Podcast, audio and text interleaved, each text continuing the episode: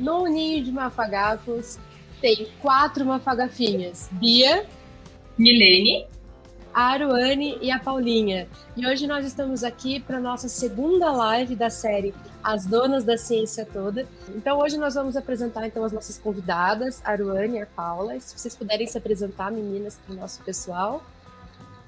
Então, boa noite, gente. Meu nome é Aruane. Eu estou no meu segundo ano de doutorado na USP de São Carlos, lá no ICMC. Eu faço meu doutorado na matemática aplicada e computacional, mas eu sou formada em matemática pela Unesp e fiz meu mestrado, fiz um período, né, fiz a graduação sanduíche na França e fiz meu mestrado na Unesp de Botucatu, lá na bioestatística. O que é isso? Legal. Bom, eu sou a Paula, eu sou bióloga, formada pela Unesp de Botucatu. É, fiz o meu mestrado também no, no IB, fiz o meu mestrado em Biologia Geral e Aplicada, fiz meu doutorado em Genética, e agora eu estou desenvolvendo meu projeto de pós-doc aqui na USP, em São Paulo, aqui no ICB, no Instituto de Ciências Biomédicas. E estou estudando Covid, que agora está todo mundo estudando Covid, então eu vim, vim para cá justamente para estudar Covid.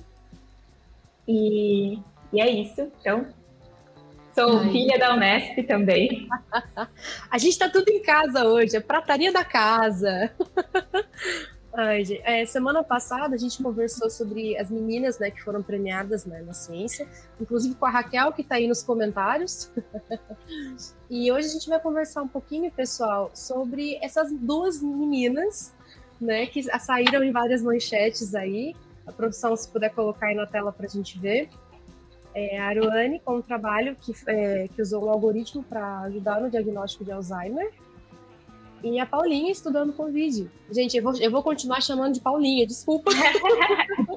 Tem que chamar mesmo. Ah, então, a gente quer conversar com vocês para conhecer um pouco da trajetória de vocês, para mostrar que é possível né, ser mulher, como é ser cientista dentro de biológicas e dentro de exatas. Será que são universos muito distantes? E como foi a trajetória de vocês, essa sensação né, de, de ver o trabalho publicado nessas revistas tal?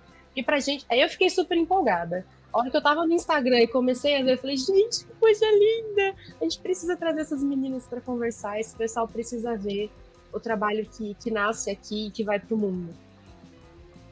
Bom, então, vou começar falando. É, durante meu mestrado, né, eu, como eu disse, sou formada em matemática, mas a matemática aí, ela é aplicada em diversas áreas. E, então, no meu mestrado, eu comecei a aplicar a matemática é, com a medicina, né? Juntar essas duas áreas. Então, eu trabalhei com o diagnóstico da doença de Alzheimer, que o objetivo, o objetivo dessa pesquisa, então, era criar um algoritmo que desse o diagnóstico automático da doença de Alzheimer. Mas não só o diagnóstico, mas também o estágio da doença porque não sei se todos sabem, mas a, a doença de Alzheimer ela é dividida em três estágios, né? O estágio leve, intermediário e grave. E o diagnóstico, né, para colocar o paciente nesses estágios, ele é feito através de testes. Então, eu sei que o paciente ele está ele tá doente, sei que ele tem a doença de Alzheimer, mas eu aplico alguns testes, alguns questionários para colocar o paciente aí no estágio. Então, por exemplo, eu pergunto a data de nascimento, se ele não conseguir responder, o médico especialista aí coloca o paciente no estágio avançado, por exemplo. Mas essa análise é um pouco subjetiva, né? Porque não existe assim as perguntas certas para colocar o paciente no estágio certo. Então, o objetivo no meu mestrado foi criar uma técnica, um algoritmo computacional que eu pudesse ler dados, séries temporais, né? Séries temporais, elas são geradas através do exame de eletroencefalograma, que são aqueles que a gente coloca na, os, os eletrodos nas regiões do cérebro. É, e aí eu me aventurei, porque eu sou matemática, então a física, a matemática, a computação eu já dominava, mas assim, tive que estudar um pouquinho da, das doenças, da, da, neurologia, e aí eu contei com a ajuda de um médico também, que me ajuda bastante, que que é um dos pesquisadores que saiu do trabalho. E aí, durante o mestrado, desenvolvi essa pesquisa, publiquei um trabalho, e nunca imaginei que o trabalho fosse ter tanta visibilidade. Mas aí, o ano passado, né, quando eu, 2019, 2020, quando eu iniciei o doutorado, a FAPESP entrou em contato e pediu se eu não poderia dar uma entrevista para divulgar esse, esse paper, né? E é claro que eu aceitei. E aí, depois que eu. Então, na verdade, só para concluir, o que a gente fez foi utilizar é, uma técnica computacional que envolve aí matemática, estou falando de forma grosseira aqui, mas que envolve matemática, computação física, para falar, não, esse paciente ele tá, tem Alzheimer, e aí colocar ele, no, adequar ele no estágio. E, então, foi uma técnica muito. Tem muitas coisas fazer ainda, tem outras doenças que a gente está estudando, é, trabalhar com a previsão agora do, do freezing, né, da doença de Parkinson, tem muita coisa legal para fazer, mas aí depois que eu dei essa entrevista para a FAPESP, e saiu na revista FAPESP, algumas outras revistas começaram a entrar em contato, né. Eu fiquei muito feliz, é, a minha orientadora, a Adriana, que é do IB, ela também ficou impressionada, o SBT, e todo mundo começou a né, pedir para fazer entrevista, a gente aceitou, né, e aí o trabalho teve visibilidade, saiu as matérias nas revistas, e a sensação, assim, é um sentimento de dever cumprido, que, nossa, acho que eu estou no caminho certo. É, uhum. valeu a pena, é, é, assim, devo continuar, gratidão, e dá um gás, assim, para a gente não parar, né? Porque a vida é feita de picos, né? E aí, depois que eu tive todas essas é, notícias e vi o trabalho aí, eu falei, ai, agora eu não vou parar mesmo, eu vou continuar. Foi muito legal, porque o objetivo aí do trabalho é muito além do que. É, é, assim, muito além de, enfim, ter uma publicação, mas é tentar é, ajudar, sei lá, o paciente, ao bem-estar do paciente né, com Alzheimer. Na verdade, o ajudar o, diversos pacientes, mas esse aí em específico com a doença de Alzheimer. E a doença de Alzheimer, Alzheimer, ela não tem cura, né? Então as pessoas perguntam, ah, mas enfim, não tem cura. Uma pessoa que é diagnosticada com Alzheimer, ela vai ter Alzheimer. Só que acontece é que se a gente descobre o diagnóstico da doença, né, preco precoce, então, tipo, os médicos aí, eles conseguem entrar com tratamento e a doença para de progredir.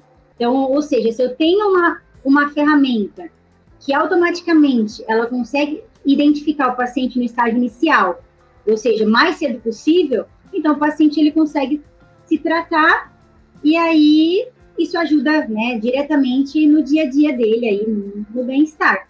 Então esse foi o trabalho aí tem tem bastante coisa, tem bastante matemática, mas esse foi o objetivo e deu tudo certo. Eu estou e... anotando aqui minhas perguntinhas e pessoal do chat, se tiverem perguntas, vão mandando aí também, que a produção vai pescando vocês para a gente lendo. Eu vou. Eu, minha.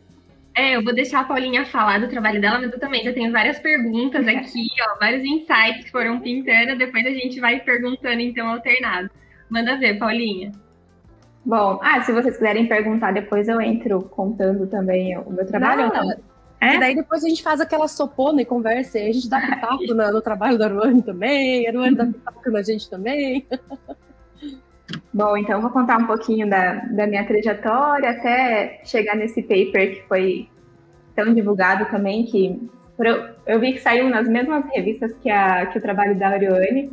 Foi bem legal a, a parte que ela falou que a FAPESP convidou para dar uma entrevista e depois, depois que a notícia sai na FAPESP, muitas outras é, é, agências de divulgação, divulgação acabam contactando a gente, né, para também divulgar o trabalho e é, tem um ponto que eu acho muito legal que é a gente faz o que a gente gosta, que é pesquisa. O jornalista tem um conteúdo para divulgar, então assim, eles, os jornalistas estão loucos atrás de conteúdo, né? Então quando sai alguma, quando a gente consegue divulgar nossa, os nossos resultados, né, é, é muito legal para eles também e para a população, porque querendo ou não, os jornalistas eles acabam colocando o nosso resultado em uma linguagem um pouco mais simples, né, para ficar bem melhor para todo mundo entender. Então, assim, ajuda todo mundo, todo. Ajuda, quando a gente consegue divulgar o nosso trabalho, é uma ajuda comunitária, né? É, mas eu vou contar um pouquinho da, da minha história rapidinho, até para chegar até onde eu cheguei, para vocês entenderem também como que foi toda a jornada, né? Acho legal compartilhar um pouquinho. Eu sou, como eu disse, eu sou bióloga, né? E eu comecei uma faculdade em Botucatu em 2009. E eu tinha na minha cabeça, assim, que eu queria fazer que nem o Tibio Perônio, sabe? Do Castelo Ratimbum. Eu amava Castelo Ratimbum e aí eu via o Tibio Perônio numa bancada, é, somando reagentes. Eu achava aquilo, assim, o máximo. E eu tinha na minha cabeça que eu queria fazer aquilo. Então, inicialmente eu queria fazer bioquímica, porque eu achava que ou química ou bioquímica ia mexer com reagentes. E aí eu acabei entrando em biologia. E graças a Deus eu entrei em biologia porque foi, na verdade, o, o, o presente mais lindo que o destino me deu foi entrar na biologia.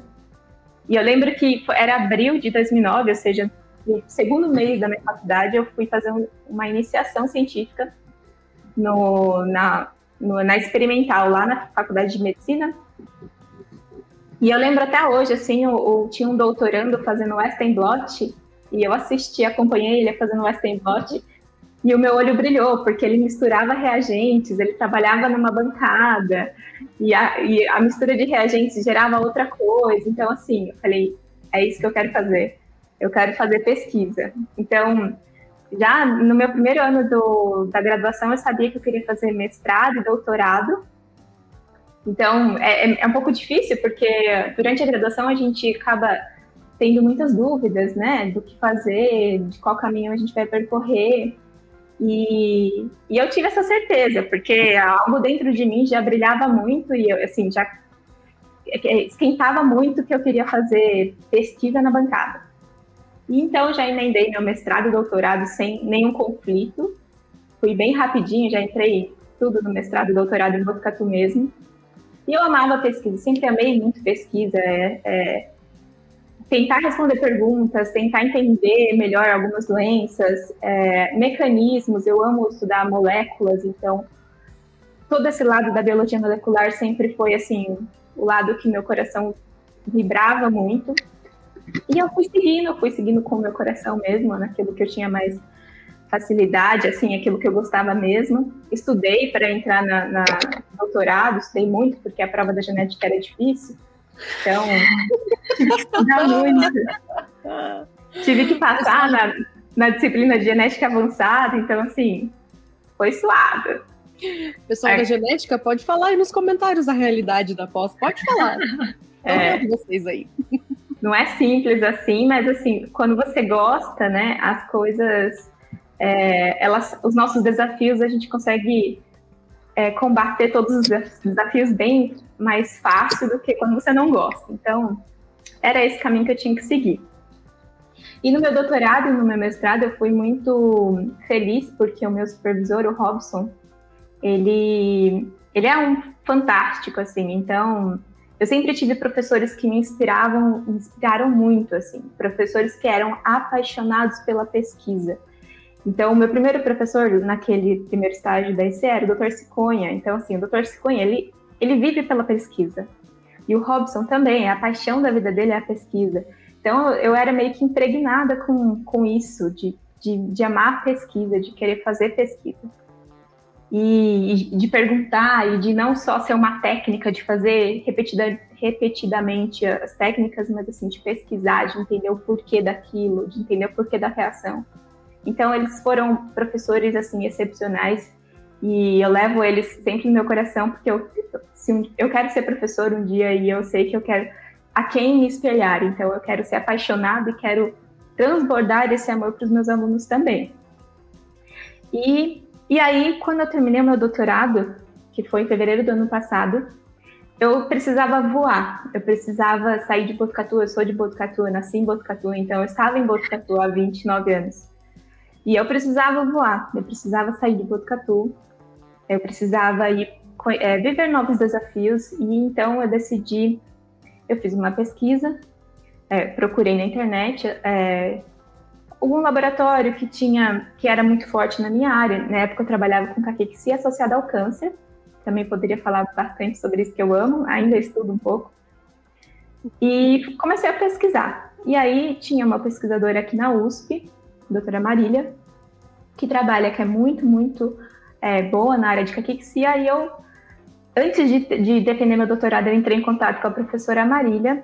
Falei, olha, Marília, eu estou defendendo e eu gostaria de é, fazer um pós-doc, né? Eu queria saber se eu sei isso, é, tenho uma expertise nisso, nisso, nisso, já fiz isso, trabalhei com isso. É, gostaria de saber se tem alguma vaga para eu desenvolver um, um pós-doutorado aí no seu, no seu laboratório. E a professora Marília foi super receptiva e deu uma semana da minha defesa, eu estava no laboratório dela. Nossa. Foi muito rápido também. Então, e isso foi em fevereiro, em março, pandemia. Ai, meu Deus, verdade. É, então eu cheguei no laboratório da professora Marília achando que eu ia conseguir já uma bolsa de pós-doc, porque viver em São Paulo é caro, né? E, e comecei a tentar atrás de bolsa, prestei um processo seletivo para a bolsa CNPq e tinham nove candidatos e eu fiquei em terceiro lugar no processo seletivo, não ganhei a bolsa. E aí a banca que estava com a gente, que estava me avaliando, uma das professoras da banca, ela gostou muito de mim, ela gostou muito do meu trabalho. E na semana seguinte ela entrou em contato com a Marília, falando: Marília, a Paula não quer prestar o processo seletivo aqui da Imuno sobre a minha supervisão? Então, assim, foi. É, também o destino foi me, me empurrando assim para alguns caminhos, né? E aí a Marília perguntou se eu tinha interesse, a professora Marília perguntou se eu tinha interesse, eu falei, eu tenho, né? Eu, eu, eu quero fazer pesquisa, eu, eu vou poder ficar vinculada aos dois laboratórios, então para mim tá show. E eu prestei esse processo seletivo e passei em primeiro lugar. Então ganhei a bolsa de pós-doc. Entretanto, estávamos no meio de uma pandemia. A CNPq cortou todas as bolsas que iam começar. Então, assim, eu estava super feliz que eu tinha conseguido, suei para conseguir e me deparei com isso. Então, assim, congelaram as bolsas, as novas bolsas. A Elisa, oi Elisa. e aí, é... bom, vamos lá, vamos encarar esse desafio. Continuei fazendo minha, minha, minha pesquisa mesmo sem dinheiro, estava de home office, né? Só que eu precisava, eu precisava fazer, eu precisava de uma bolsa, eu precisava pagar os meus boletos, não é mesmo? A gente não vive de ar. A gente ama muito a pesquisa, mas a gente não vive só do amor pela pesquisa, né? Então, eu comecei atrás e, e, fiquei buscando, e a única coisa que abria de chamada para bolsa de pós-doc era para esse da Covid. É. Porque nós estávamos numa pandemia da Covid-19. E abriu uma chamada que era de um, de um jovem pesquisador do departamento de imunologia, que era onde eu estava, onde eu passei né, no, no processo seletivo, era na imunologia. E ele abriu essa chamada e a vaga era assim, era para mim, era para uma pessoa que sabia fazer meta-análise, que sabia analisar transcriptoma, que sabia tudo que eu fiz no meu doutorado, o meu doutorado inteiro, todos os anos do Robson estava ali naquele edital. Tudo era assim, era para mim a vaga. Só que era tudo focado em Covid. E aí eu entrei num outro conflito. Meu Deus, como que eu vou largar a caquexia? Eu amo a caquexia. eu não vou conseguir largar a caquexia. O que, que eu vou fazer? Bom, falei, vou me inscrever, né? Me inscrevi, ele me chamou para entrevista. E eu, assim, já estava rezando para todos os santos. Eu falava, pelo amor de Deus, vó, me ajuda, porque eu preciso dessa vaga. Eu já não, não tinha mais como pagar minhas contas. E aí, ele me chamou para entrevista e eu comecei a apresentar para ele os meus trabalhos e ele falou: Paulinha, é você. Falou: Paulo, é você. E essa vaga é para você. Então, assim, ele entrevistou todos os outros candidatos, mas eu ganhei a bolsa. E fui estudar, estudar Covid, isso em agosto.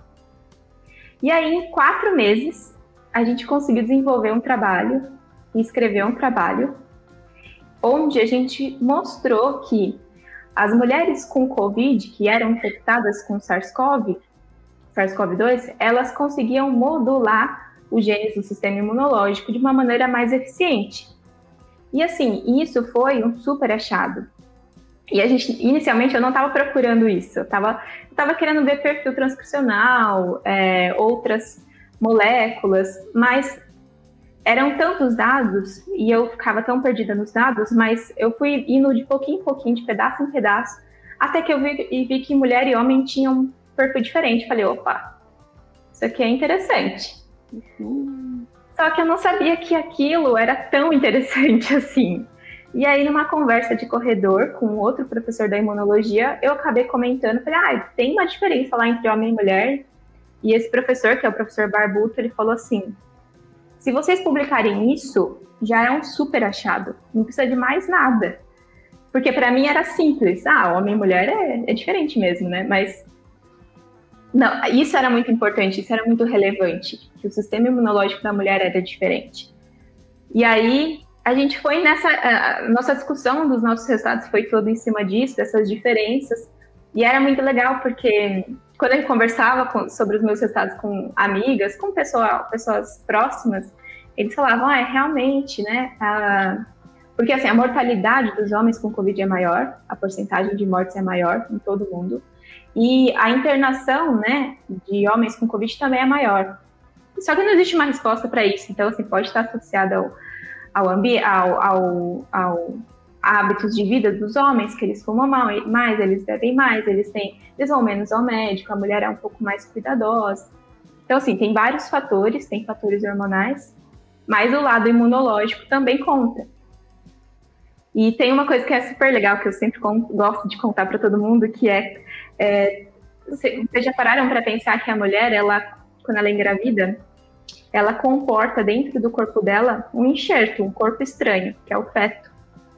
E mesmo sendo um corpo estranho, o sistema imunológico dela consegue se modular de uma forma que não espelhe aquele, aquele enxerto, não espelhe o feto. Então, assim, ela consegue modular tão bem o sistema imunológico, ele é tão bem adaptado que mantém aquele feto por nove meses. Então, tá aí já um indício de que realmente a mulher tem algo a mais, porque ela precisa manter o feto no corpo dentro do corpo dela. É, né? Então, é. Tem um poeta que fala que mulher só não é melhor por causa de uma, uma letrinha ali, né? pois é. Não, é assim, é, tem muitas coisas a mais, mas se o sistema imunológico da mulher já comporta, já consegue re responder melhor a, a, uma infecção, né, por um vírus, imagina por outras coisas. Assim. Claro que existem outras doenças que já mostraram isso, mas é muito relevante. E aí, por ser relevante, também a FAPESP entrou em contato com a gente, que nem a Aruane. E aí, depois, a Super Interessante entrou em contato com a gente, o meu professor falou na, na CNN, a gente falou em, nossa, muitos, muitos lugares, deu, a gente deu muita entrevista, várias entrevistas. E aí passou um tempo, a, a super interessante entrou em contato comigo de novo, porque ela queria que eu saísse numa, como fala, numa coluna que chamava Mulher Cientista. Porque o meu tema também estava associado com mulher, e eu era e eu sou uma mulher, então assim, foi super legal fazer essa entrevista com eles. É, eu amei, assim, eu amei explicar a minha, minha pesquisa, eu amo falar da minha pesquisa. E foi assim que eu cheguei até aqui. Então, é, esse trabalho teve um impacto muito grande, eu muito feliz com o impacto que ele, que ele tomou, o, a dimensão que ele tomou. Ele é realmente muito relevante, ele tem um super orgulho, e eu sei que tem muito mais para investigar, eu sei que a gente tem que, muita coisa para descobrir, mas eu tenho certeza que eu contribuí de alguma forma, né? Então, vou continuar seguindo aí meu, meu coração na pesquisa, porque é, é isso que eu tenho que fazer, na verdade. Eu tenho que fazer pesquisa que nem o Tibio Peroni, então estou fazendo. A gente conversa bastante, né, sobre como a universidade é pública, a gente recebe, então, dinheiro do contribuinte, né, das pessoas que pagam impostos para nos manter, as pessoas não lembram, mas a bolsa que a Paulinha falou, a bolsa que a gente recebe é o salário do cientista. Uhum. É, o, é, o, imposto do contribuinte que banca a gente. Então, fazer essa devolutiva para a sociedade, para a gente tem um, um, um, impacto muito grande. Muito. Então, é, é muito legal. Fico muito feliz mesmo, porque as pessoas conseguem, é o que eu falei, as pessoas leem aquela notícia do jornal com uma facilidade. É diferente dela ler o paper. Se ela, se, o meu paper é, é, é, complexo, entendeu? É difícil de ler. Agora, ler uma revista, né, por exemplo, na super interessante, tá claro, a gente tem que falar assim, eu tenho que explicar isso para minha avó, eu tenho que explicar isso para minha tia, ela tem que entender, né, de uma maneira simples. Então, é, é muito legal. De benção para avó na hora de explicar. É. A gente não esquece as histórias, viu, Raquel? A gente não esquece. A gente ainda tem vídeo dessa cena. Você tinha uma pergunta. Meninas, primeiro eu gostaria de parabenizar. Eu, assim, eu fico muito orgulhosa por vocês, por a gente estar tá dividindo aqui esse espaço agora para poder compartilhar um pouco com vocês disso, é, da trajetória de vocês, da história. É, eu acho que vocês estão trazendo, vocês, a pesquisa de vocês foi em duas temáticas assim incríveis: Alzheimer que é assim uma doença que deixa as pessoas muito aflitas, a Covid que está aterrorizando a galera aí já faz um ano. E, e, é incrível, é incrível ver exatamente isso que a Paulinha falou, né, da, da clareza que esses dados, né, os dados que vocês conquistaram conseguiram tomar essas manchetes que são mais acessíveis às outras pessoas, né? Isso é incrível. É, aí agora eu gostaria de, de entrar mais assim, perguntar dos, assim, coisas que eu acho que se combinam, né? Aruane, quando você fala do algoritmo, eu gostaria que você falasse um pouquinho mais do que é um algoritmo e essa importância de encontrar esse caminho do algoritmo, porque mesmo você tinha comentado, né, que o algoritmo ele é interessante para o Alzheimer e ele também é, esse caminho que você trilhou também é importante para outras doenças, né? Podem ser importantes para outras doenças.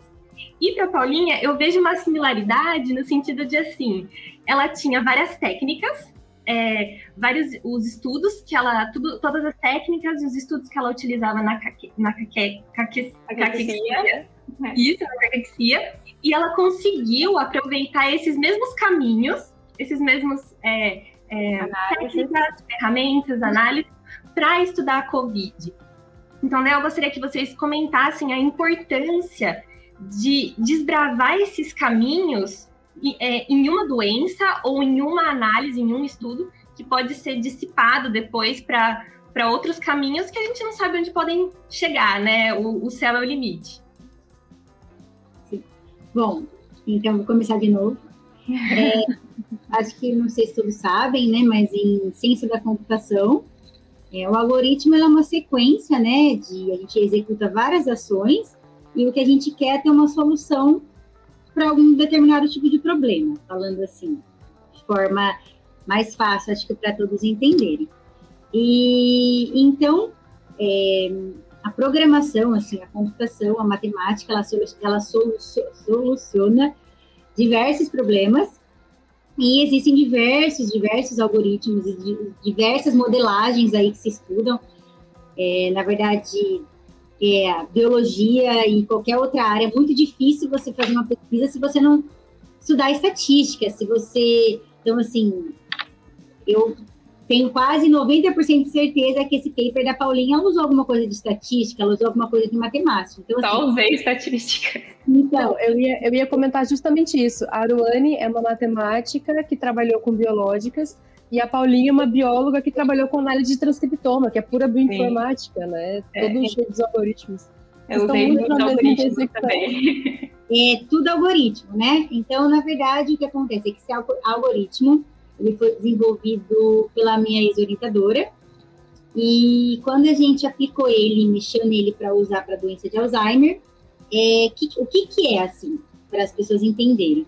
Eu tenho uma série temporal uma série temporal é uma sequência de números, então, por exemplo, é uma, é, são pontos que eu coleto em um determinado tempo. Então, é uma série em um determinado tempo. Então, por isso que quando a gente, por exemplo, coleta o EG, eu estou coletando, sei lá, uma quantidade de pontos em um segundo, em minuto. Então, isso é uma série temporal. E aí as pessoas estudam as, as séries temporais. Porque, por exemplo, o eletrocardiograma, ele gera uma série temporal.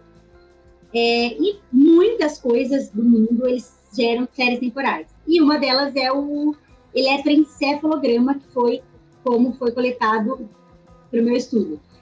Então eu pego essa série temporal e o algoritmo é basicamente isso. Eu mapeio essa série temporal em uma rede complexa. Então eu tenho uma série, eu transformo ela em uma rede complexa mais complexa, né?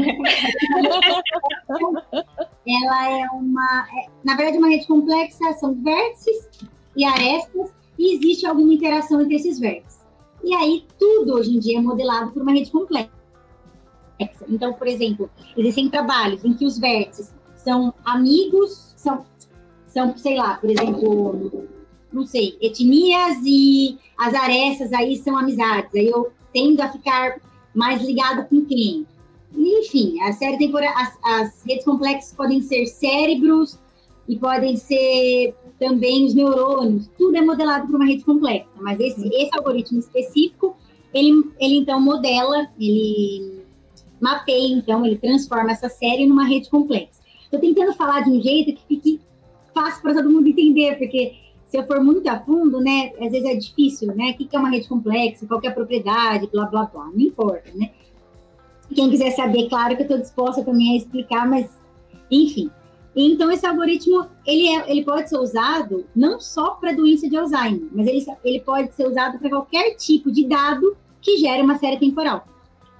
É, então, basicamente, assim, o que, que eu quero com, com esse algoritmo? Então, esse algoritmo, já eu peguei a série temporal e agora eu criei uma rede complexa. E agora, o que, que eu quero com essa rede complexa? Eu quero estudar pacientes doentes, eu quero estudar pacientes com Alzheimer, eu quero estudar, sei lá, eu quero fazer a previsão de epilepsia, que foi um dos trabalhos também que foi feito com esse, esse algoritmo, eu quero prever crises epilépticas, então, assim, a partir do momento que eu mapeei esse, esse, essa série temporal numa rede complexa, eu posso explorar da maneira aí que eu acho interessante, ou do que me, no meu objetivo, né? Então, pode ser explorado, esse algoritmo ele pode ser explorado de qualquer, é, de, de diversas maneiras, mas eu preciso ter uma série temporal. Então, eu parto de uma série temporal e depois aí eu faço um monte de, mais um monte de análise aí. Isso é isso. Então, aí, aí o algoritmo em si, como funciona esse algoritmo, como eu mapeio e faço essa transformação, aí é, é programação, né? Aí é um, um programinha lá em Python, em C, na linguagem que vocês gostam, que faz esse, essa, esse mapeamento. Então, é o um mapeamento de uma série temporal em uma rede complexa. Muito bom. Bom, eu vou, vou falar um pouco, Mi, quando você perguntou, né, por que, que, o, que eu, as análises que eu fazia na, na Caquexia, elas se aplicavam também para a Covid. É, lembra que eu falei que o Robson, ele era fantástico? Ele é realmente fantástico. Então, no, no meu doutorado, eu aprendi a fazer várias análises é, com dados disponíveis. Então, eu, quando eu entrei no meu doutorado, a gente não tinha dinheiro para desenvolver algumas uh, experimentos de bancada. Acabou o dinheiro. E aí, o Robson falou: a gente precisa aprender novas coisas, a gente precisa aprender novas é, técnicas, né, para conseguir gerar resultados. E hoje em dia existe algo que se chama Open Science.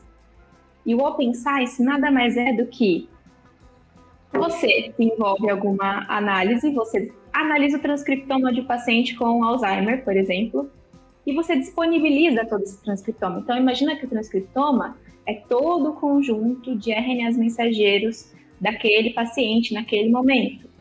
Então, assim, é um número gigantesco de dados. O pesquisador que fez esse sequenciamento, que fez a análise do transcriptoma, ele não consegue analisar tudo.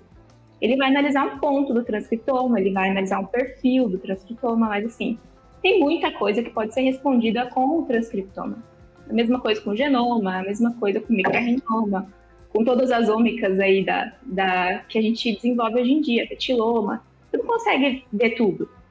Então, você disponibilizando através do Open Science, tornando aquele dado público, outros pesquisadores do mundo inteiro podem acessar aquele dado e tirar uma outra interpretação daquele dado. Então, assim, reanalisa aquele dado e vai, vai para um outro lado, vai para o lado imunológico, vai para o lado hormonal, dos genes envolvidos com hormônio, enfim, qualquer coisa que você queira é, estudar ali, investigar, você consegue com um transcriptoma.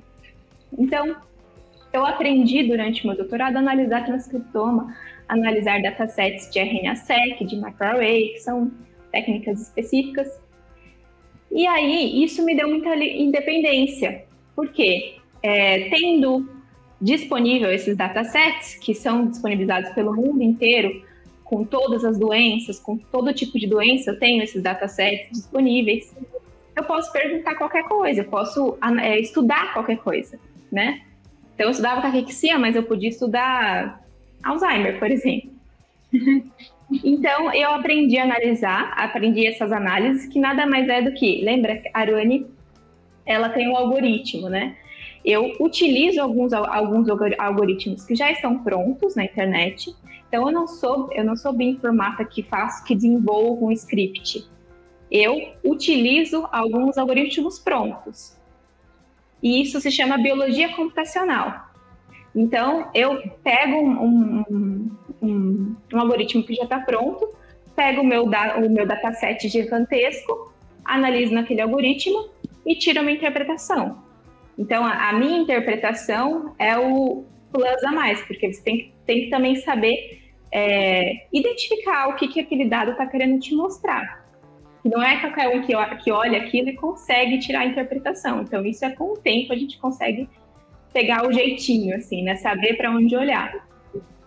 E então, sabendo isso, e, e, então aprendi a fazer essa análise de transcriptoma, aprendi a fazer meta-análise, que é, a, é, fazer uma revisão é, sistemática, identificar todos os estudos que já existem interessantes daquilo que eu estou querendo estudar e tirar uma outra conclusão em cima daquele, daqueles resultados. Então, isso me deu muita independência. Meta-análise eu também posso fazer para qualquer coisa. E aí, e, é, e aí eu cheguei na, né, nesse processo seletivo e, e, passei por conta disso, porque eu sabia fazer análise e ele sabia que se eu é, pegasse os datasets de Covid, eu ia conseguir analisar. E realmente consegui. E além disso, eu ensinei para os alunos dele a, a, desenvolverem esse tipo de análise. Então, ele tem, o, esse meu professor, ele tem uns 10 alunos. E esses alunos, eles conseguiram é, também analisar outros datasets. Então, tem gente estudando infecção fúngica, dengue, zika, tudo com as mesmas estratégias, entendeu? Legal. Pessoal, antes que eu me esqueça, é, vai rolar sorteio hoje de novo e certificado. Então não se esqueçam de fazer a inscrição no link que a produção está jogando aí para vocês, tá? E o que eu queria perguntar, porque já que nós estamos então no mês da menina e da mulher na ciência, a gente sempre ouviu falar é, e a gente tem conversado também que realmente, quando a gente vai ver referências de cientista, que nem a Paula viu o Tílio Perônio, a, a, Raquel semana passada citou o professor Tônio das Meninas Superpoderosas. Geralmente a gente vê homens de jaleco trabalhando nos laboratórios. Eu queria saber de vocês como é hoje é, é, essa área para a mulher, tanto em exatas quanto em biológicas. Como vocês se sentem sendo mulheres nesses laboratórios? Pode começar dessa vez, Tony. Tá bom, vou começar. É, assim, eu, eu que eu vejo, né? Eu nunca tive grandes problemas para desenvolver a minha pesquisa, para dar continuidade com, com o meu caminho na ciência. Eu vejo que existe uma porcentagem diferente de homens e mulheres, realmente tem mais homens. E, mas assim, na minha trajetória toda, né, é, foram poucos momentos assim que eu fui, eu fui questionada por conta de ser mulher, assim. Então, muitas vezes, algumas vezes dessas pequenas, desses pequenos episódios, é, eu, assim, as pessoas me julgam porque eu sou uma mulher, eu sou bonitinha e será que ela vai fazer uma pesquisa boa? Será que ela sabe fazer alguma coisa? Né? Então, assim, esse, esse preconceito realmente existe, eu já senti isso, mas nunca me influenciou, porque eu sei muito bem do que eu sou capaz e é isso que, que me faz ir para frente.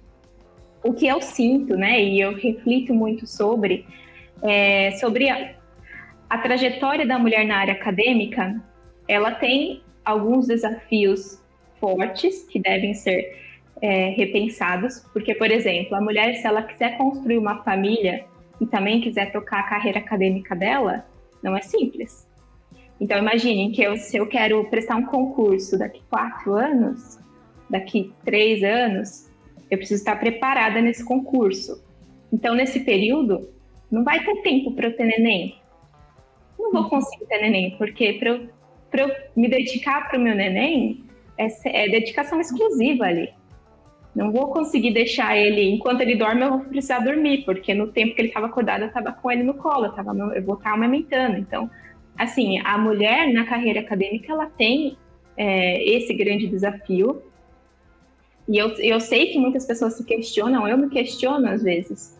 Será que vai caber é, engravidar nessa fase? Ou em qual fase eu vou engravidar? Né? Em qual momento eu vou poder engravidar? Porque lá na frente eu vou concorrer com alguém que teve todo esse período produzindo.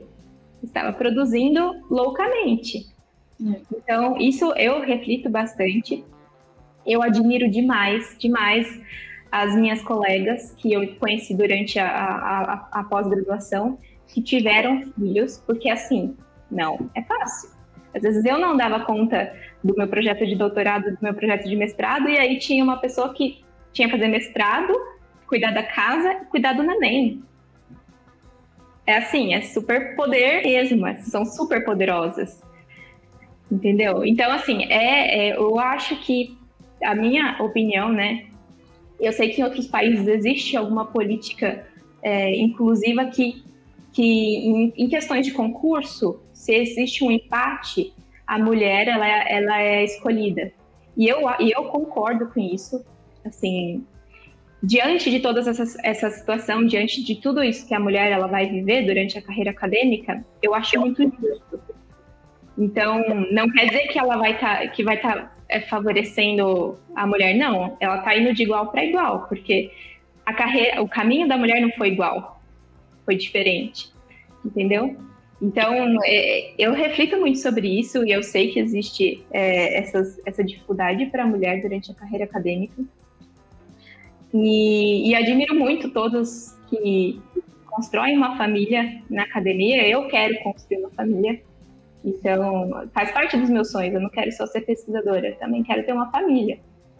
E vai ter que caber em algum momento, entendeu? Ah, vai sim, vai sim. Inclusive, é. eu, eu sei que a gente tem alguns projetos hoje. No Instagram tem o Parenting in Science, que tem proposto né, maneiras de valorizar essas famílias e parece que tem um movimento agora de incluir na CNPq o período de licença maternidade, para mostrar que naqueles quatro meses você não estava parada sem produzir, dormindo, sendo bonita. Não, você tinha uma Exato. família. Né? Tinha alguma coisa acontecendo ali, né? É. É, e eu acho que assim, durante concursos, né, no concurso público mesmo, isso deve ser considerado. Porque se você chegar no concurso público e vai competir com um cara que foi 100% livre para produzir e você teve filho durante essa graduação, não foi de igual para igual. E não quer dizer que você é melhor que ele, nem ele é melhor que você.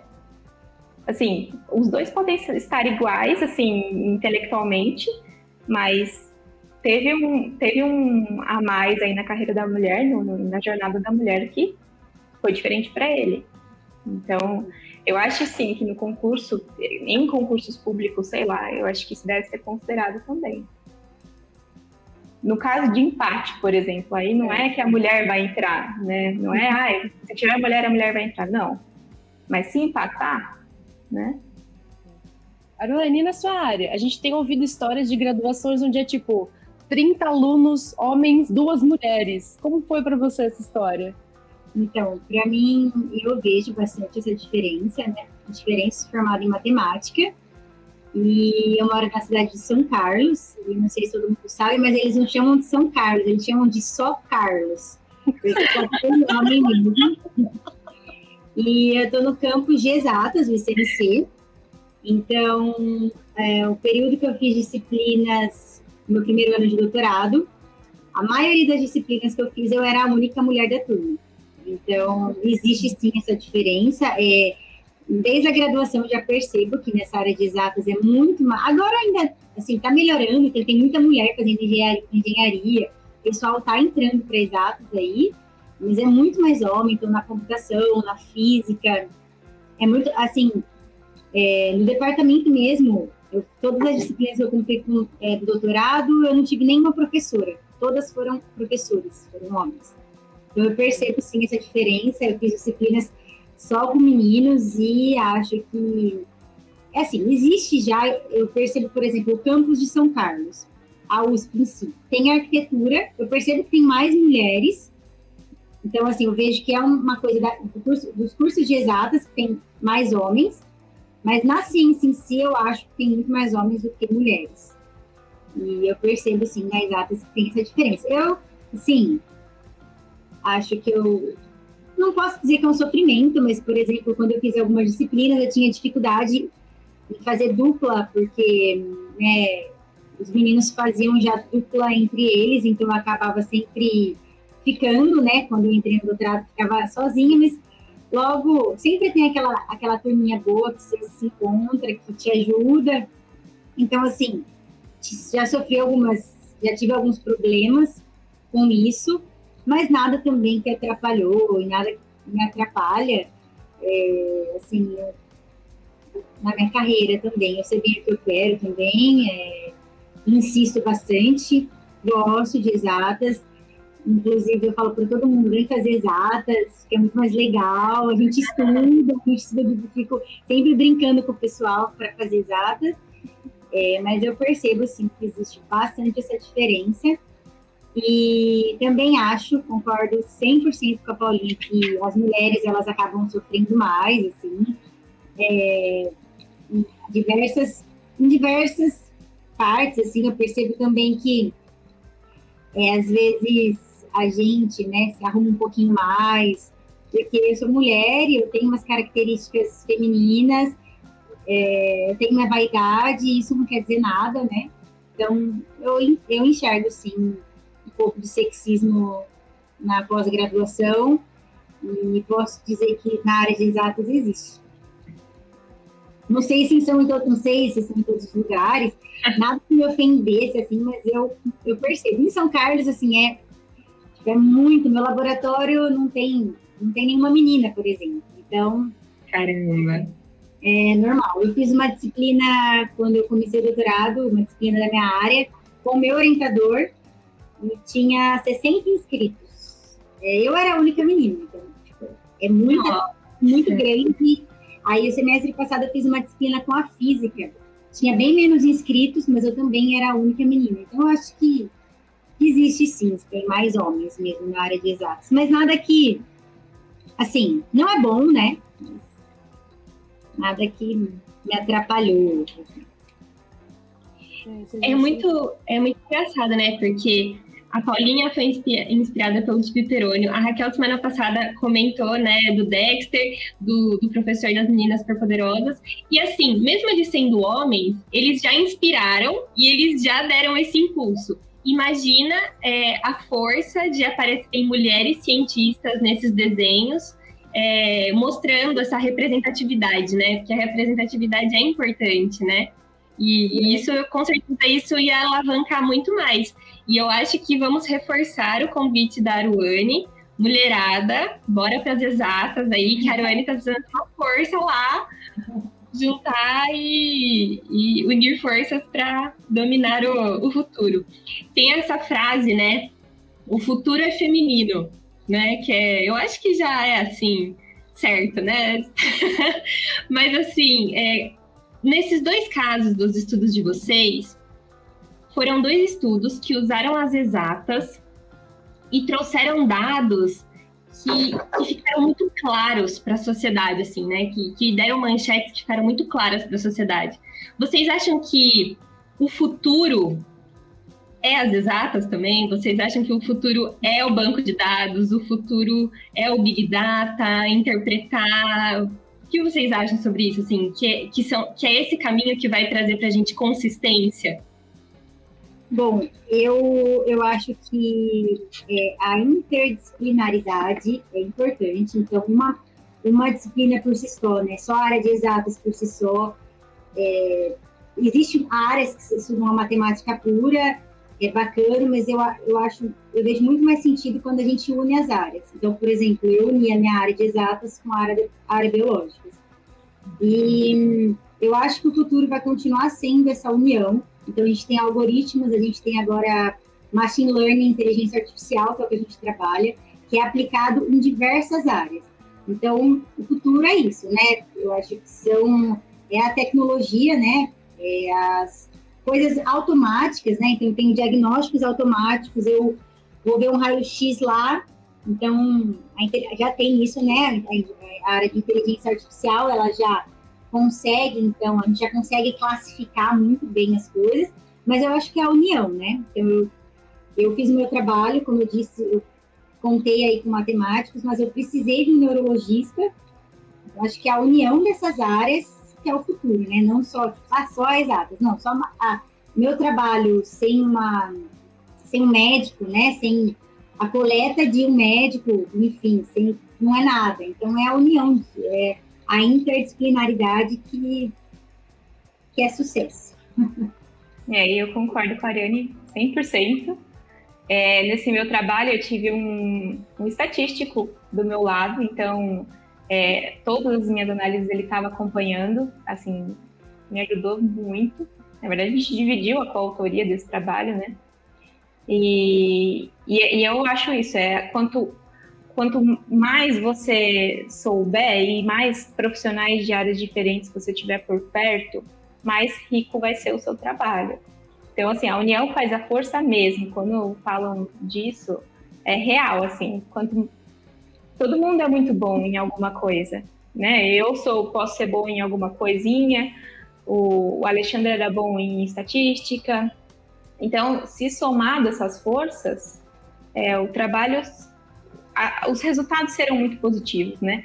E ainda que a gente trabalha muito com ciência básica, né? Assim, é muito, ainda não é tão aplicado e eu acho que quando tem essa junção de profissionais, a chance de ir para a sociedade, né, o que a gente faz aqui, na, que, o que, que a gente pesquisa, ela é muito maior. Então, é, é necessário, eu não acho que é, é, assim, é algo que, que tem que ser assim. Se você acha que você sozinho consegue fazer, você está enganado. Então, assim, una-se a todos, una-se a pessoas diferentes, una-se a pessoas que saibam coisas diferentes, porque você vai aprender, você vai melhorar os seus resultados e a, a sociedade vai receber um, um trabalho muito melhor, né? Um, um, feedback muito melhor. Então, eu concordo plenamente. Eu acho que não é só Big Data, não é só. É tudo.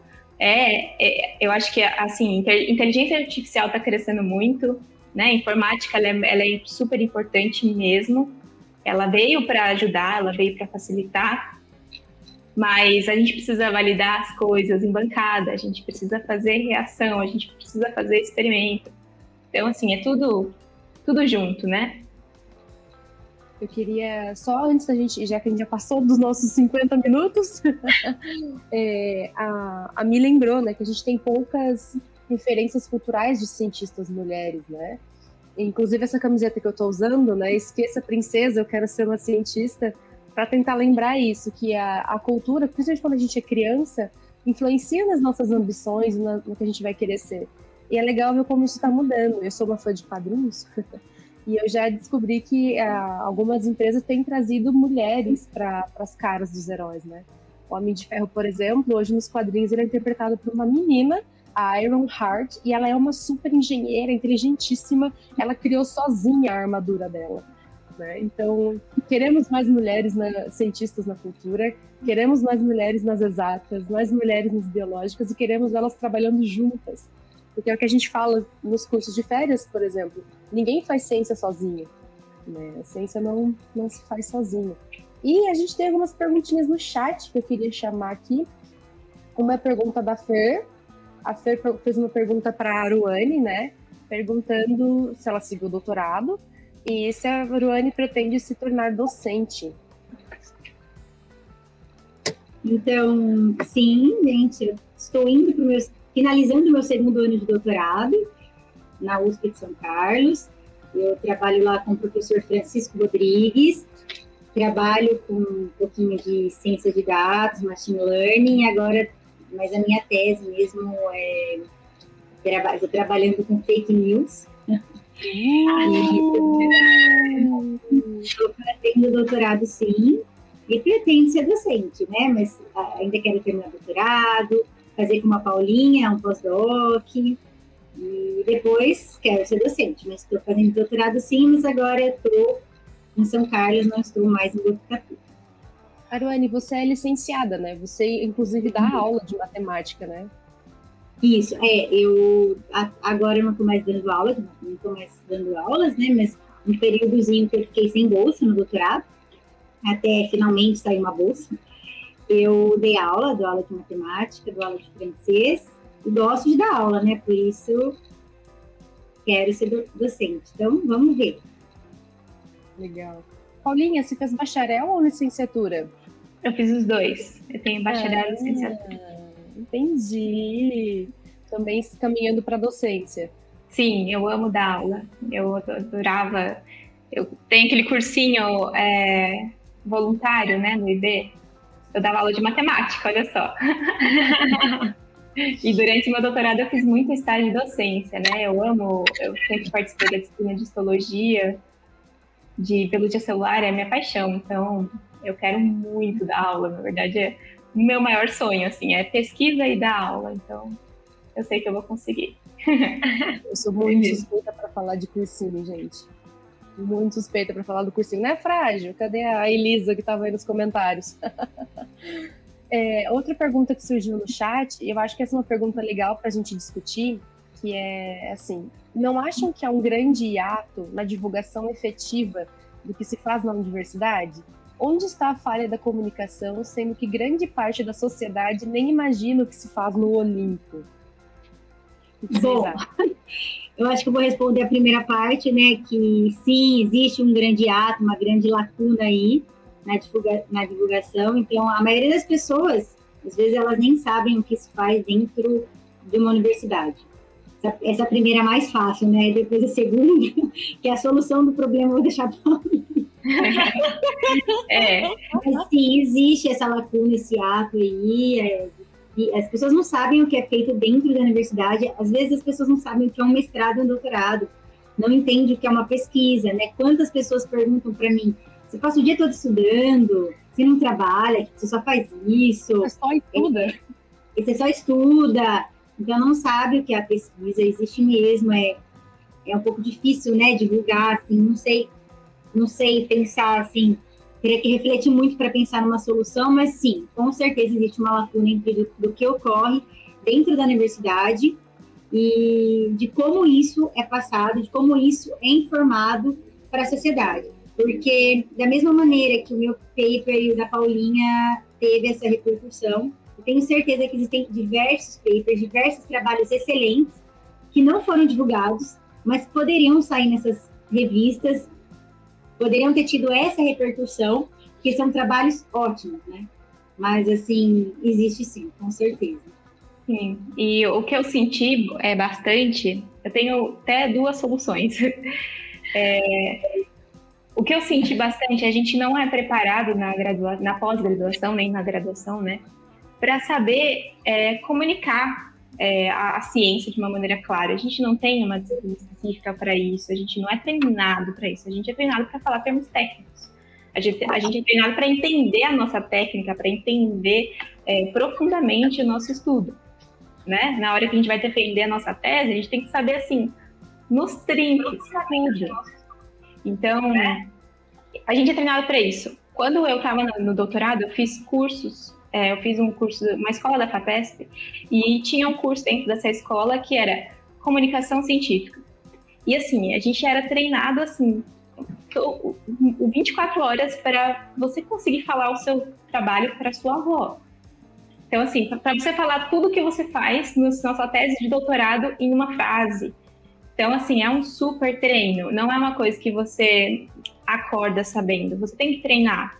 E isso é o que falta, né? Eu sinto que falta bastante durante é, a nossa pós-graduação. Eu acho que tem que ser treinado, eu acho que a gente tem que fazer mais é, atividades de apresentação de cinco minutos do seu trabalho para todo para um grupo, não só para o seu grupo, né? Não só na sua reunião do laboratório, mas assim para todo mundo do departamento. Eu acho que tem que ter mais eventos assim para gente a gente conversar, para a gente falar de uma maneira mais clara e, e, sem pressão, né? Porque a pressão também deixa a gente. Então, é treino. E outra coisa que eu senti bastante é você tem que ter contato com pessoas, porque você tendo contato com jornalistas, com, com jornalista da FAPESP, com jornalista de outros lugares, isso é um caminho, é o famoso network, é um caminho para você poder divulgar o seu trabalho. Porque é o que eu disse, os jornalistas eles precisam de matéria. Então, assim, sai uma matéria, você tem que saber falar para ele que aquilo é interessante. Se sai, se sai um estudo seu que é interessante, tem um contato de um jornalista que falou, acabei de publicar, você não quer divulgar? Né? Não acontece Botucatu, que seja, qualquer coisa. Então, eu acho que o contato, né, essa network é muito importante. Eu também via muito com o Robson. O Robson também tinha os seus contatos. E isso é o que é, fortalece para que o nosso estudo saia de dentro do laboratório, saia de dentro do departamento e vá para fora. E, e, e, caia né, para a sociedade ver que, ó, a gente está trabalhando, a gente está trabalhando duro. E a gente está trazendo respostas importantes para vocês. Então, é, isso é necessário. E então eu vejo que existem esses dois caminhos, né? Devem ter mais caminhos, mas e divulgar muito. Eu, eu percebi também que redes sociais, por exemplo, eu publiquei essas, essas minhas notícias né, no meu Instagram, publiquei no Facebook, Twitter. Twitter ele vive para você divulgar. Então essas ferramentas estão disponíveis para nós. Se você aprender a divulgar no seu, no seu, nas suas redes sociais, já é um caminho, já é um passo dado. Então, assim, usa de uma maneira eficiente, usa de uma maneira inteligente as redes sociais. É, uma coisa que a gente vê também, e não sei se o pessoal que está assistindo a gente sabe, mas esse trabalho de tradução, porque é realmente uma tradução. A gente tem que pegar o trabalho científico que foi produzido na universidade e traduzir para uma linguagem que seja compreensível. Esse é o trabalho de projetos de extensão, como inclusive o Mafagafos é. Esse é o nosso trabalho. Trazer para vocês o que está sendo feito dentro das portas da universidade. Infelizmente, como esse último comentário citou para a gente, a universidade tem ficado ilhada. É, a gente sabe que é uma elite que ocupa as universidades hoje, a pós-graduação no Brasil. Então, a gente precisa romper essas paredes. Como que a gente faz isso? Principalmente através de projetos de extensão. Então, eu acho que já está mais que na hora da gente começar a valorizar esses projetos também. CNPq, CAPES, FAPES, eles têm espaço para esse tipo de, de trabalho? Existem salários para pagar pesquisadores que fazem esse trabalho? a gente falou, ah, os jornalistas precisam de matéria, mas a gente também precisa traduzir para os jornalistas, é. né? E quem melhor do que o cientista para traduzir o que ele fez? Então é, é, muito importante isso. Os projetos de extensão eles estão eles são essenciais. E eu acho que essa pandemia escancarou muito isso, sabe? Eu, eu, pelo menos, comecei a seguir uns 10, no mínimo, uns 10 divulgadores científicos no Instagram porque era uma maneira confiável de, me, de eu me informar e de eu aprender a traduzir os papers de Covid, como os da Paulinha, para o pessoal que não, que não tem acesso a isso, né? E porque a gente tem esses problemas. Se uma pessoa que não é da área de, de, de ciências biológicas não tem contato com aquilo, lê um paper, muito facilmente ela pode se confundir com o que está escrito ali. Eu tive alguns diálogos assim na pandemia, da pessoa me mostrar vários papers falando, olha, mas está aqui, ó, funciona. E eu, calma, não é assim, olha, te, não testou em humano, testou só em célula. A pessoa está supondo que pode ter um efeito, isso tem que ser testado, tem regras, né? A ciência também não é um desgovernado que vai atropelando tudo. Então, a gente, como cientista, tem que, tem que fazer divulgação e esses projetos de extensão estão aqui para isso. E vocês, busquem informação com os divulgadores tá? A gente pode fazer uma listinha depois de canais para você seguir, mas eu vou te dar dois, três, vai, que são facinhos. O Atila, que tem falado bastante, o Hugo Fernandes Bio e a doutora Rafaela. Esses três têm falado bastante sobre Covid e são fantásticos no trabalho de divulgação. E sigam os mafagafos na rede social, gente. A Milena faz um trabalho lindo no nosso Instagram. Tô, não, não, não. Vão lá, vão lá seguir a gente para vocês continuarem recebendo esse tipo de informação. Eu ia comentar exatamente isso, Bia, que, que uma da, um dos ideais né, do podcast Mafagafos era justamente isso, né? Trazer os temas de uma forma mais acessível. Tá tendo esses momentos aqui que a gente está tendo, mais descontraído, conversando, trazendo essas pesquisas. Eu vou contar um, eu vou contar um caos aqui agora. Eu vou contar um caos para Paulinha, porque talvez ela tenha recebido essa mensagem do universo. O dia eu tava conversando com meu pai, meu pai tava até assistindo aqui, comentando. E ele comentou assim: Nossa, eu, eu fico assim reparando nas pessoas que estão sendo internadas, né? Parece que tem mais homem, né? Parece que mas homem que fica mal, assim, você não acha que tem alguma coisa assim? Eu falei, ah, pai, eu acho que eu já vi alguma coisa, assim, bem no início, eu tinha visto algumas coisas, né, que estavam tentando relacionar, mas ainda não tinha nada conclusivo.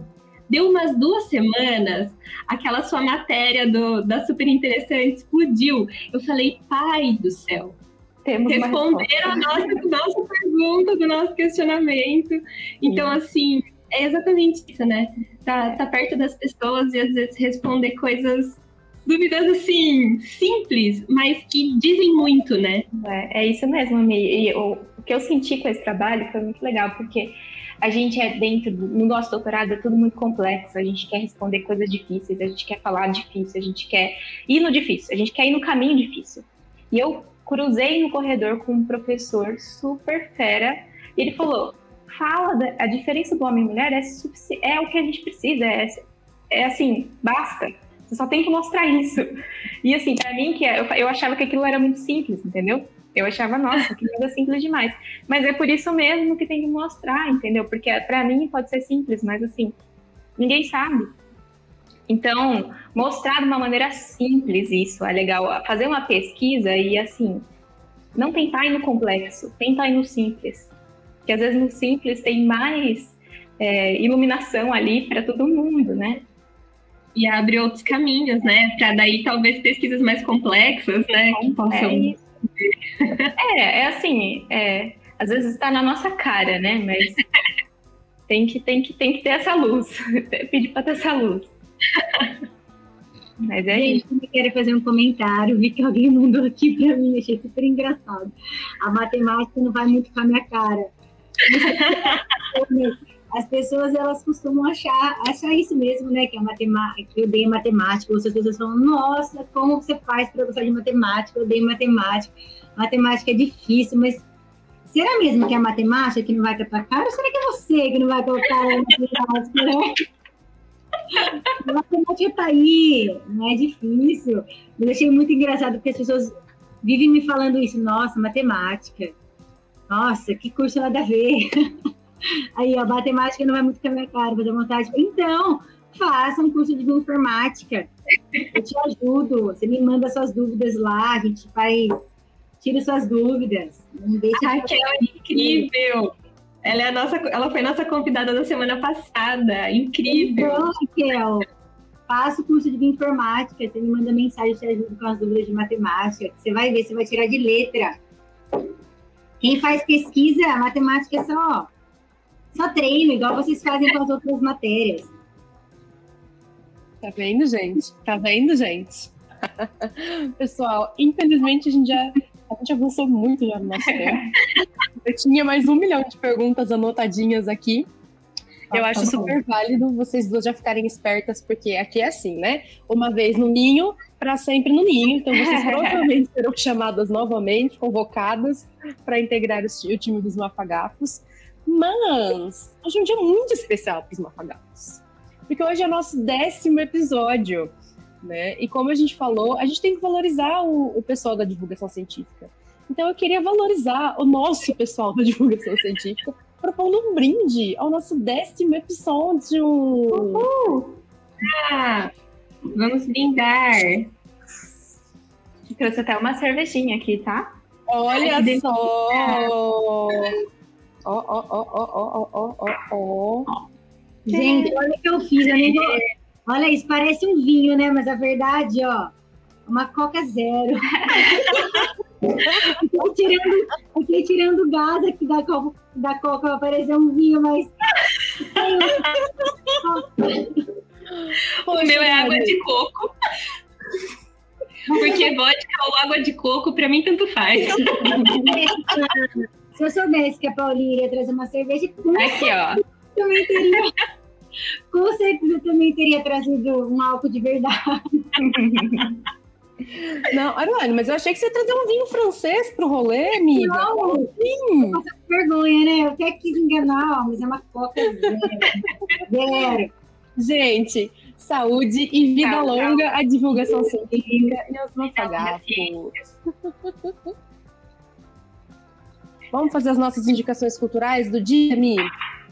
Eu queria oh. indicar dois filmes, né? O Estrelas do Tempo, Estrelas Além do Tempo, e o Radioactive, que conta a história da Marie Curie, que foi uma cientista também, uma química, a primeira pessoa, pessoa a ganhar dois Nobéis. Meninas, vocês têm indicação? Eu tenho um que eu adoro, que é, o, é a série da. Não sei se vocês já falaram dessa série, da Rainha do. Gambito da Rainha. Ah. Gambito da Rainha. Mulheres dominando o xadrez. Nossa, eu amei aquela série. Eu assisti duas vezes, assim, seguida, eu amei. Eu amava quando ela fazia assim, ó. Era muito bom. A coisa, né? Mexer na peça, gente maravilhosa. Aruane, alguma dica cultural? Ah, pode ser uma para vocês, então, não assistir. pode. É, Bridgeton. Muito bom. Se vocês não vocês, vocês não assistem. Vocês, é, vocês falam, poxa vida, como era triste a vida, a vida das mulheres, né? Meu Deus! Que época, que época triste que as mulheres viviam. Eu tô totalmente concordando com você. Meninas, só uma pergunta para a gente encerrar, então. Respondam e deem as suas despedidas. Paulinha, para você, o que é fazer ciência como uma menina? O que é fazer ciência como uma menina?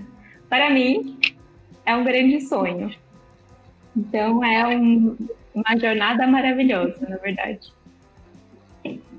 Aruane, o que é fazer ciência como uma menina? Para mim, deixa eu pensar. É, é fazer um trabalho muito bem feito, organizado, com um toque feminino, né? Porque a gente pode ser uma princesa e uma cientista, e também é um grande sonho, né? É, tem muita coisa ainda pela frente, mas é isso, fazer um trabalho bem feito, mulheres são organizadíssimas e com um toque feminino. Isso aí. Pessoal, muito obrigado, meninas, por terem aceitado esse convite. Muito obrigado por esse trabalho fantástico de vocês, por essa contribuição com a sociedade. Nós estamos honradas de ter vocês aqui hoje. E nós desejamos que vocês continuem fazendo ciência de alto nível, voando alto, como diria a Jordana, e representando a gente. Bia, eu, eu, não citei muitos nomes aqui, mas eu queria, antes de me despedir, é, agradecer primeiramente a Deus é, e agradecer a minha orientadora, que foi a professora Adriana Campanharo, é, aí da Unesp Botucatu, pela, também o professor Betty, o professor Fernando, mas principalmente a professora Adriana. Então, agradeço a Deus e a ela pela oportunidade de pesquisa. Espero poder contribuir e ter mais visibilidade de trabalhos e retornar aqui para incentivar toda a mulherada a, a entrar nessa, nesse barco com a gente. É isso aí. Tá vendo, pessoal? Foi um trabalho feito por uma aluna orientada por uma mulher. Tá ouvindo, Nétima? Paulinha? Queria agradecer muito. Obrigada, Bia. Obrigada, Mi. Obrigada pelo convite. É uma honra estar aqui com vocês. Minha Unesp de Botucatu. E gostaria de agradecer todo mundo que, que está assistindo aqui também, uma Fagafos. Acho que é super legal. Eu amei é, que vocês me convidaram, eu amei entender como funciona né, essa, essa ideia de vocês. Achei demais. E queria mandar um beijão, não sei se ela vai ver, mas queria mandar um beijão para a professora Maeli, que eu tô com saudade. A gente falou tanto de mulheres inspiradoras. A professora Maeli é uma grande inspiradora, pra, uma grande inspiração para mim, um espelho, na verdade. Então, um beijo, professora Maeli. E obrigada a todo mundo. Obrigada, professor Robson, também. Um beijo, meninas. Adriane, muito obrigada. Tchau, gente. Um beijo também. Obrigada. E parabéns, Paulinha. Foi um prazer. Prazer, Arone. Eu ouvi falar muito bem de você. eu fico feliz. eu não tenho muito o que falar. Mas foi um prazer te conhecer. Para você ver, né? A Paulinha fala super bem e tal. Como que pensa, as mulheres é exatas? Eu aqui, ó, não sabia muito bem como falar às vezes, quase me perdi. Gente, a gente fica só calculando, calculando, né? E depois, na hora de falar, ó, eu até suando de, de nervoso. Mas é, uma Fagafos é isso. E a gente não pode deixar vocês irem embora sem pagar um mico. Então a gente desafia vocês a falar o nosso trava-língua. Eu vou escrever aqui no chat. Ixi, eu não sou boa disso. Nossa. Meninas, também quero aproveitar para agradecer esse momento de compartilhamento aqui com vocês. Foi muito legal e eu acho que vocês deixaram assim duas lições, além dos trabalhos incríveis que vocês mostraram de vocês, mas acho que vocês deram duas lições assim que ficou assim entre a fala de vocês. Que a Paulinha ela deixou assim claro aquele lance do estar em movimento, né? Esteja em movimento que as coisas acontecem, né? Quando você for encontrando as pessoas certas no caminho. E a Aruane, quando ela falou de que quando as coisas foram vindo, né, essas publicações, você sentia que era um sinal para continuar, sentia esse, continual, esse, esse sinal de incentivo, né? Tipo, vai, continua, não perde o foco. E, e eu acho que esses, essas duas mensagens, assim, que ficaram, assim, nas entrelinhas, elas foram incríveis, assim. Eu acho que é, é, é a ciência humana que as pessoas estão por trás da ciência, né? Então, incrível, meninas. Muito obrigada mesmo, mesmo, mesmo. Foi incrível. Agora, bora para a língua que vocês vão fazer. Isso. Aruane, você primeiro, porque você apareceu primeiro aqui para mim. No livro de mafagafo tem cinco mafagafinhos. Quem desmafagafar os cinco mafagafinhos, bom desmafagafador será. Vai! No ninho de mafagafo... No ninho de mafagafo tem cinco mafagafos... Que não dá, pelo gente. No ninho de mafagafos tem cinco mafagafinhos. Quem desmafagar os cinco mafagafinhos, bem desmafagafador será. Você pode falar é, para nossa querida Raquel que eu garanto que a matemática é muito mais fácil do que falar isso aí. Paulinha, bora! No ninho de mafagafos tem cinco mafagafinhos. Quem desmafagar os cinco mafagafinhos, bom desmafagador será. Pessoal, muito obrigado por estarem conosco hoje. Vamos então para casa, né? A gente já passou um pouquinho do nosso horário. E a gente se encontra quinta-feira que vem para falar mais um pouquinho sobre as mulheres, as donas da ciência toda. Tchau, gente! Obrigada, tchau, gente! Tchau. Sigam a gente no Instagram. Tchau, tchau!